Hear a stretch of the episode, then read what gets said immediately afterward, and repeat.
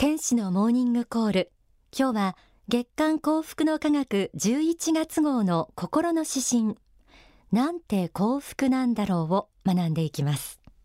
心の指針は光の言葉で綴られた詩編です。そこには家庭で職場で学校で私たちの人生を大きく飛躍させる知恵悩み解決のヒントが示されています。早速朗読します。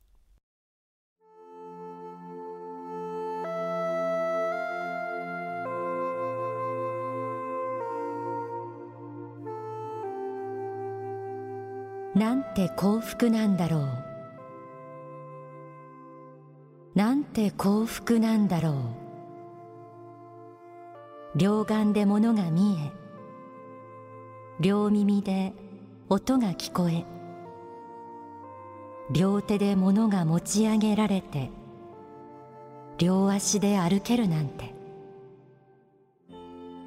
たとえ何億円積まれてもその権利を売り渡したい人はいないだろう。なんて幸福なんだろう。意識しないで肺で呼吸ができ一分も休まず心臓が鼓動してくれ胃腸が食物を消化してくれるなんて。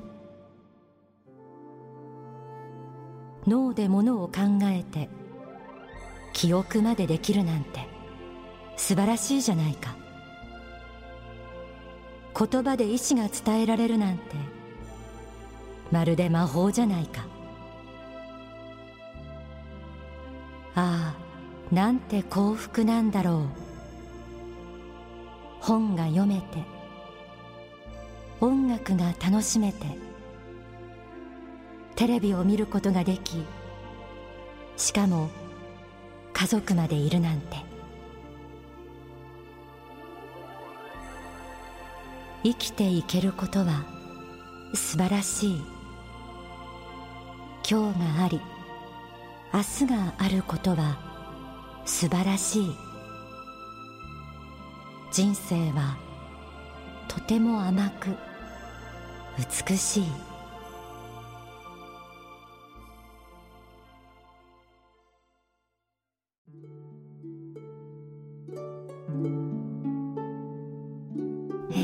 月の心の指針なんて幸福なんだろうを朗読してみました。えお聞きになって今皆さんはどんな感想をお持ちでしょうか？心臓が1分も休まず動いていることにさえ鼓動してくれるという表現で感謝する。ちょっと不思議な感覚を持っている方もいらっしゃるかもしれませんね。また自分は幸福なんだなと改めて感じた方もあると思います。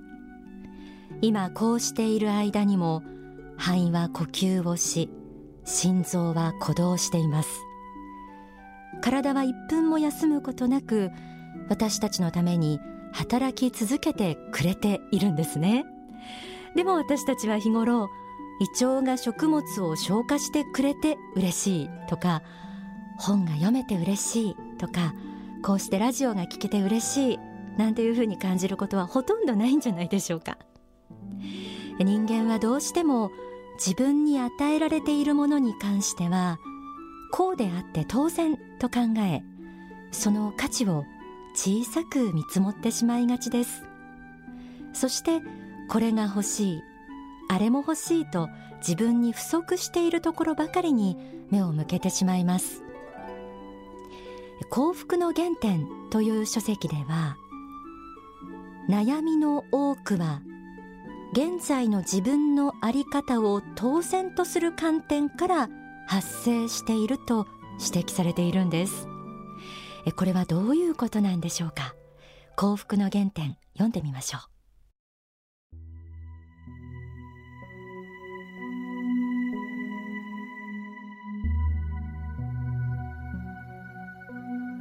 例えば夫との関係で悩んでいる主婦もいますがそういう人々の発想としては現在の自分と夫がいて夫に定職があり子供があり家があるということを当然とした上で自分に対する夫の優しさの不在を嘆くことが多いように思います。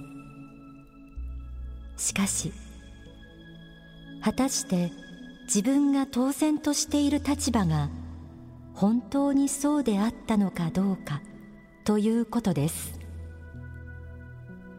現在の夫に出会わなかったら自分は今何をしているだろうかこういうことを考えたことがあるでしょうか。家がなかったらどうだろうか。子供が生まれていなかったらどうだろうか。ということです。こう考えてみるとき自分の悩みの根源となっているこうであって当然という前提が実は当然のことではないということに気づくのです。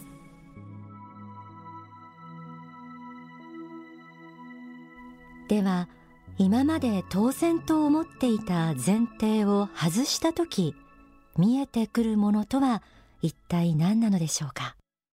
幸福の原点を読み進めてみましょう。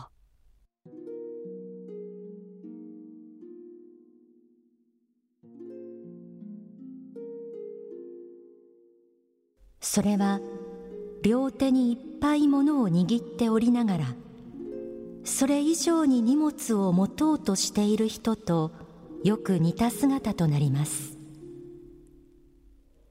右手に手荷物をいっぱい持ち左手にもいっぱい持ち背中にも背負いながらさらにあそこに宝石の山があるというのでそれを何とかして風呂敷包みにくるんで持って帰ろうとしている人の姿によく似ているように見えます。すでに多くのものを与えられているのにもっともっとと欲を募らせる姿。ちょっと醜いですよね。でも自分のこととなると客観的に見られなくなるものです。欲を抑え自分に与えられているものの価値に気づくにはどうしたらいいんでしょうか？伝道論という書籍を紐解いてみます。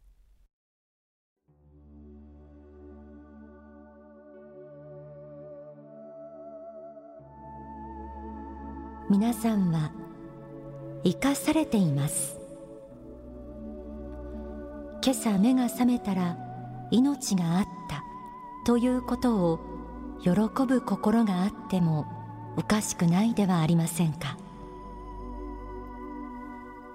三度の食事に不自由しないということを嬉しく思っても良いのではないでしょうか。空気が正常で酸素がおいしいということに感謝する気持ちがあっても良いのではないでしょうか。今日も本が読める。今日も勉強ができる。今日も仕事がある。自分を支えてくれる家族がいる。今日も太陽が間違いなく東の空から昇ってきた。などということもありがたいことではないでしょうか。こうした事実を知るとき皆さんは足ることを知るということに思い至るのです。新鮮な空気に太陽の光仕事や家族そして命。これまで気にも留めなかったようなささやかなことがそんなのは当たり前だと思っていたことが実は私たちの毎日を支えてくれていたんですよね。足ることを知るという観点から人生を見つめ直してみると私たちは多くの恵みを与えられ生かされている存在であることに気づくことができます。書籍伝道論にはこうあります。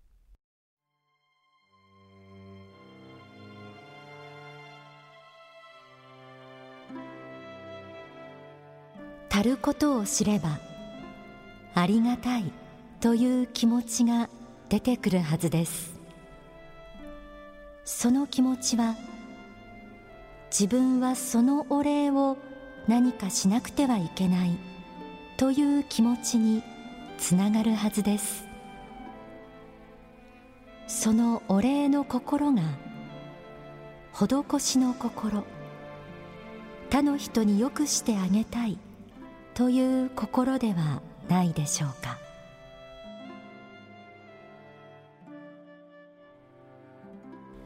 なんて幸福なんだろうというその気持ちがひいては他の人によくしてあげたいというお礼の心につながってきます。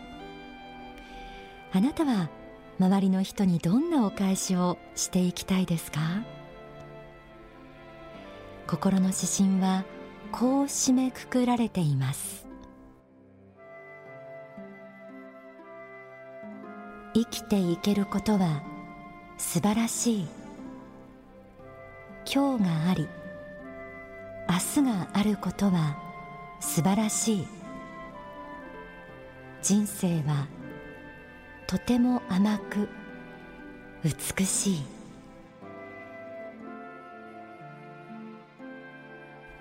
深まる秋の中で風のひと吹きまた日の光の暖かさ。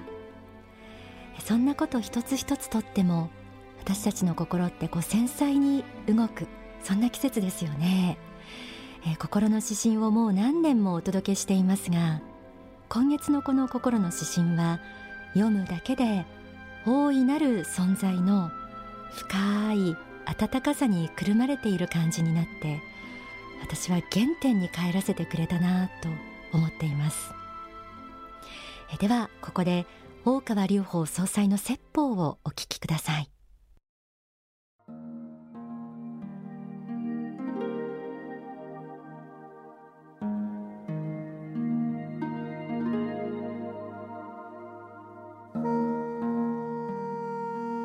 世の不幸はほとんど自分中心のものの考え方によって起きます。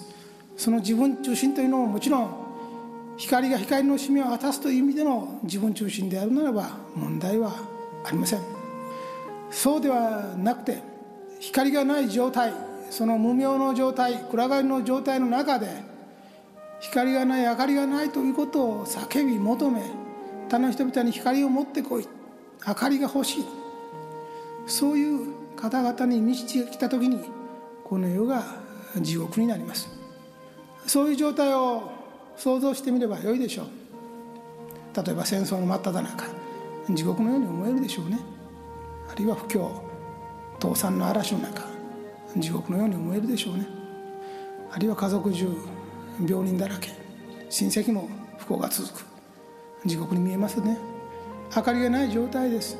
そういう時に確かに他の人に愚痴を言い不満を言い世間が悪い政治家が悪いその他さまざまなことは言えるしまた言うべきチャンスもあるし言うことに正論が立つ場合もありますがまず自らのうちにやってないことがあるのではないかどうかということを点検していただきたいと思います。それからが始まりなんです。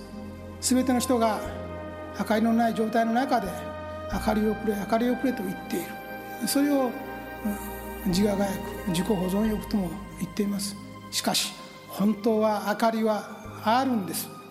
本当は明かりがあるのにその明かりを覆っているものがあるためにないように見えているんです。あなたの今置かれている状況の中において光を灯すことは可能です。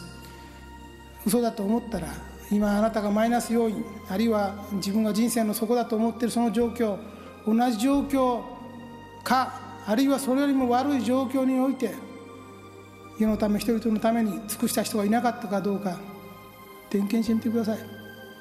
あなた以上に体の具合の悪い方や身体の調子の悪い方がいなかったかそういう人であって努力した方はいなかったか勉強ができないと言ってもあなた以上に努力精進した人はいなかったか。その他数え上げれば数限りないです。家庭の問題にしても不満はありましょう。収入面の不安不満。それから、えー、兄弟への不満。それから親の性格とかその他いろんなものがありましょう。ただ家族のない方だっているんです。それも考えてみたことがあるでしょうか。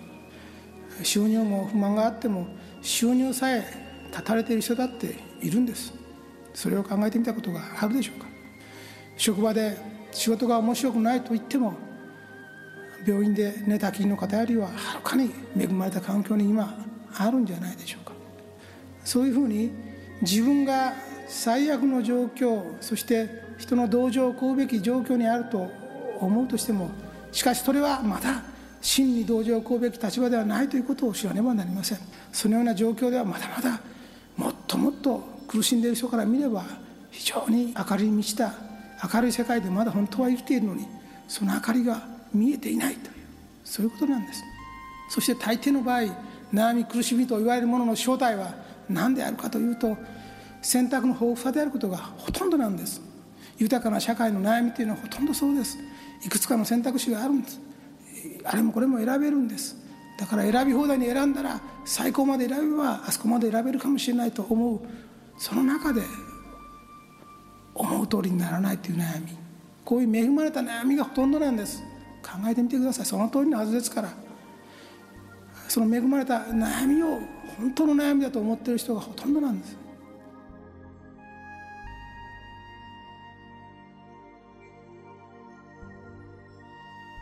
お聞きいただいた説法は書籍希望の法に収められています。たとえ自分が今とっても苦境に立っていると思っていたとしても心臓が動いていることいや動いてくれていること食べ物を胃腸が消化してくれていることそこには必ず意味があります。あなたが生きている意味が必ずあります。その意味を見いだすためにも仏の存在ということに思いを馳せてみてほしいなそう思っています。